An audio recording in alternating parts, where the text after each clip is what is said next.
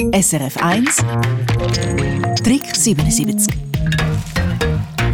wo es um einen Hackbraten geht und um eure Tipps und Tricks und spezielle Rezepte. Und das ist noch lustig, wenn wir über einen Hackbraten reden, kommt automatisch auch immer der Herdöpfelstock, das Thema ist, und die Seele.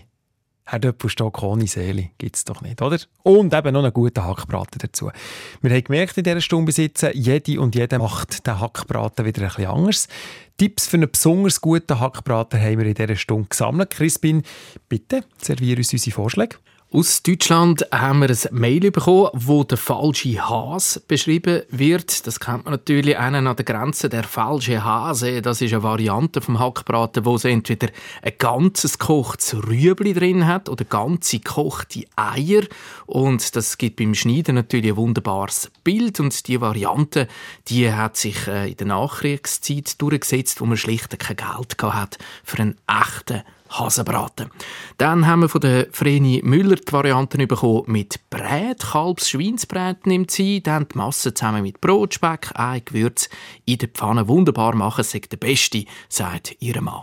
Und es muss ja nicht immer Fleisch, Rind oder Schweine sein.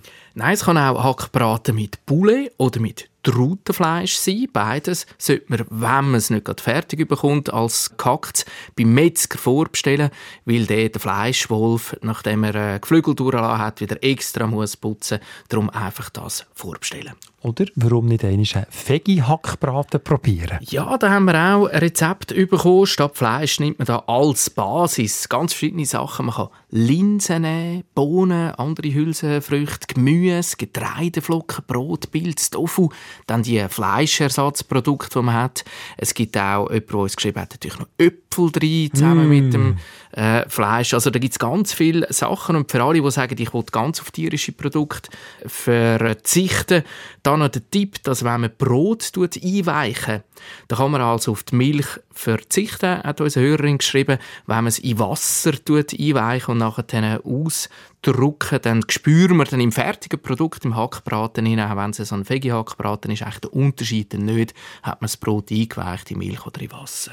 Kommen wir noch zu der schönen Form. Ja, da auch noch ein paar Tipps. Da haben wir zum Beispiel bekommen, dass man die Masse so lange kneten bis sie nicht mehr an den Händen klebt. Weil so behalte der Hackbraten dann später seine Form. Dann, wenn wir gerade bei der Form sind, es muss nicht immer der Hackbraten in der Pfanne sein.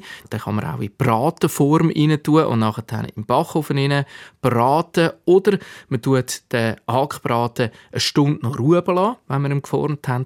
So wird die Masse kompakter und schlussendlich kann man auch noch irgendwie Specktranche rundherum tun, dass dann die ganze Geschichte zusammenhebt, vor allem wenn man ihn dann wieder in der Pfanne machen will.